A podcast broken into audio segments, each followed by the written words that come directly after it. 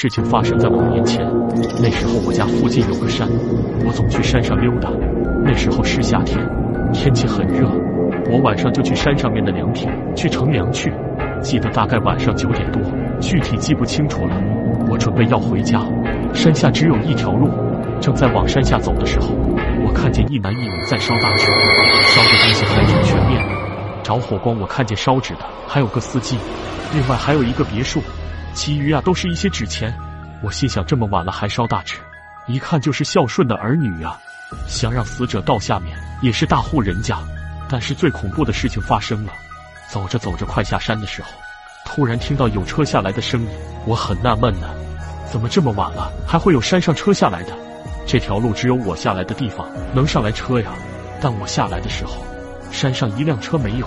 正当我百思不得其解的时候，那个车已经到我身后了，还按了喇叭，滴滴滴的声音，晚上听着特别明显。我就靠边上站着。这时候我看到了一个终身难忘的画面，那个车是旧上海那个年代的老爷车，那个车既没有窗户，前面坐了一个穿黑衣服的人开车，后面好像坐这个老头。怎么也看不清楚脸，车走得很慢，忽然就停了下来。那个司机下了车，小伙子借个火把，我便给了他一个火机。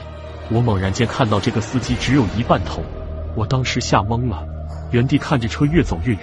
我才缓过神来，什么年代了，还有这种车，像看电视剧似的。我心越想越感觉不对呀。突然我想起来了，刚才看到的那个车，不就是一男一女烧的那个老爷车吗？车型都一样。烧的那个司机穿着黑色衣服，我想到这里又原路返回，直接给我吓呆了。那个纸人司机的脸烧了一半，还有一半没烧完。我急忙跑了过去，赶紧把那张脸给烧完。这时我听到了不干净的东西，我不敢乱看，急忙跑回了家。那晚回到家就大病了一场，父母领我找了法师，法师说我有阴阳眼，能看到不干净的东西。这个世界真的有很多事情解释不了。